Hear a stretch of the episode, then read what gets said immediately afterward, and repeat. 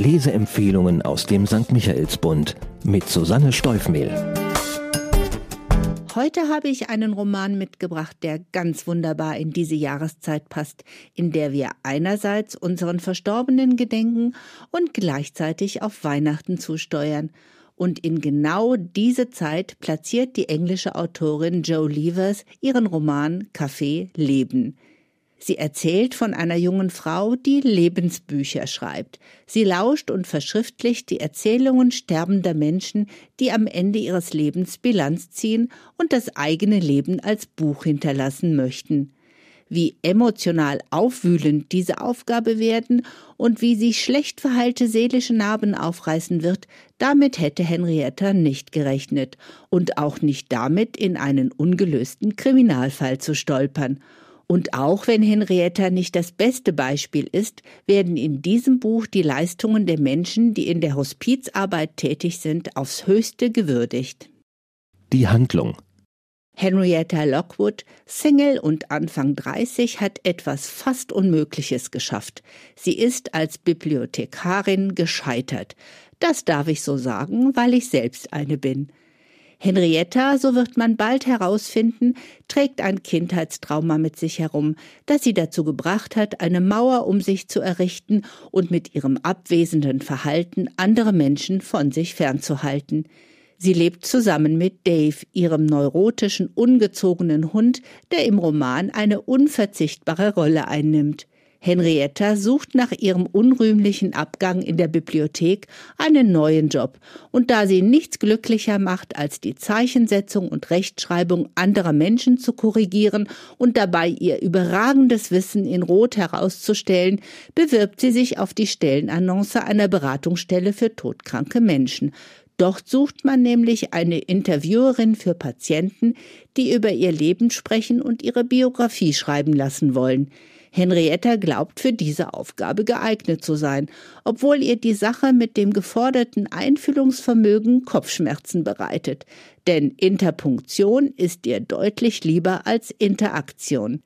Doch sie kann schließlich mit ihrer vor dem Spiegel einstudierten Bewerbungsrede überzeugen, und bald sitzt die im Café Leben ihren ersten Klienten gegenüber und stellt ihnen die standardisierten Fragen, um daraus ein komprimiertes Lebensbuch zu verfassen. Spannungsfaktor das Zuhören fällt Henrietta keineswegs leicht. Wie gerne würde sie ihre Kunden auf fehlende Logik in ihren Berichten oder andere Ungereimtheiten aufmerksam machen. Aber das ist nicht ihr Job. Ob die Menschen nun offensichtlich flunkern, etwas dramatisieren oder beschönigen, Henrietta muss sich an ihre Anweisungen halten und kommentarlos schweigen. Und dann kommt Annie, eine unheilbar an Krebs erkrankte Frau von Mitte 60, die so unstrukturiert und konsequent vom Fragenkanon abweichend erzählt, dass Henrietta ganz nervös wird. Schließlich soll sie die Geschichte dieser Frau noch vor Weihnachten fertigstellen. Doch irgendetwas an Annies Geschichte beunruhigt sie und erinnert sie an ihr eigenes sorgsam gehütetes Geheimnis. Annies Leben wurde von miesen Männern bestimmt. Auf den despotischen Vater folgte ein Ehemann mit Kontrollzwang, der ihr keinerlei Freiheit zugestand und sie auch physisch misshandelte. Nach dessen Tod konnte sie nur kurz aufatmen, bis der Krebs ihr einen weiteren Schlag versetzte. Nun versucht sie verlorene Zeit aufzuholen und den Rest ihres Lebens nach ihren Wünschen zu gestalten. Annie trägt ausgefallene Designerkleidung, Secondhand natürlich, und will endlich über das sprechen, was sie belastet. Ob dabei ein Buch im Sinne von Henriettas Agentur entsteht, scheint ihr völlig egal zu sein. Immer wieder kommen ihre Erzählungen auf das rätselhafte Verschwinden ihrer geliebten Schwester vor fast einem halben Jahrhundert zurück. Ein Ereignis, das ihre Familie auseinanderbrechen ließ. Und hier horcht Henrietta auf. Was mag damals passiert sein? Ist Catherine tatsächlich ertrunken oder von zu Hause weggelaufen?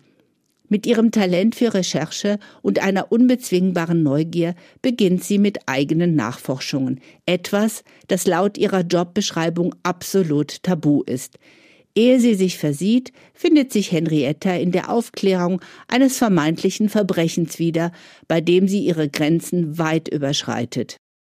Der Sound Henrietta und Annie sind zwei Frauen, die auf den ersten Blick nichts gemeinsam haben. Doch die Ähnlichkeit der Schicksale ihrer Geschwister sorgt unweigerlich für eine emotionale Annäherung der beiden. Joe Levers erzählt abwechselnd aus Annies und Henriettas Sicht und sorgt damit für einen variantenreichen Tonfall und für Spannung, weil man sich der Lösung des Rätsels um das Verschwinden der Schwester aus zwei verschiedenen Richtungen nähert. Wie sich beide Frauen im Miteinander verändern, wie Henriettas Blick auf ihre Mitmenschen weicher wird, wie sie sich schließlich ihren eigenen schlimmen Erfahrungen stellt, das erzählt die Autorin einfühlsam und warmherzig. Kaffee Leben ist ein trauriges Buch, das aber keineswegs deprimiert, sondern sowohl mit seinen Spannungselementen als auch mit der Innigkeit der Personenbeschreibungen überzeugen kann. Für wen? Wie würde mein Lebensbuch aussehen? Was wären die Dinge, die ich meinen Liebsten mitteilen möchte? Wäre es eine Abrechnung oder ein Friedensangebot? Eine Liebesgeschichte oder ein Krimi? Welche Geständnisse möchte ich machen? Und was würde ich lieber verheimlichen wollen? Um keine dieser Fragen kommt man bei der Lektüre herum. Die faszinierende Idee eines Lebensbuches ist hier der Auslöser für eine zu Herzen gehende, unterhaltsame und auch spannende Story, die dazu noch mit dem vielgeschätzten britischen Humor gewürzt ist, der ein Übermaß an Rührseligkeit verhindert.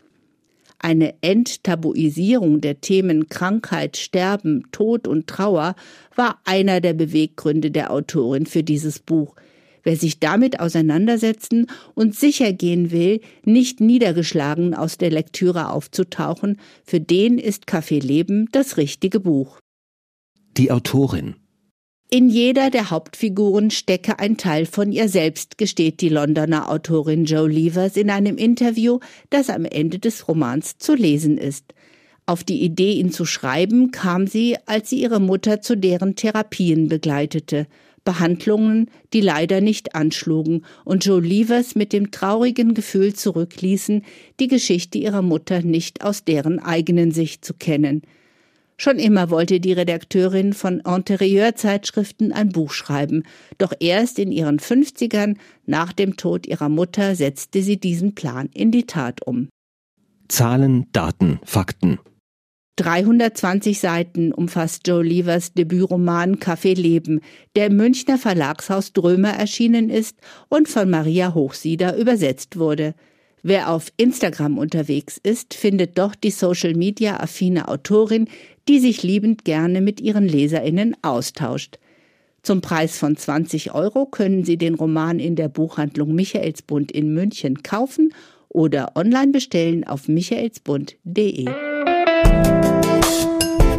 Ein Buch, ein Podcast aus dem katholischen Medienhaus St. Michaelsbund, produziert vom Münchner Kirchenradio.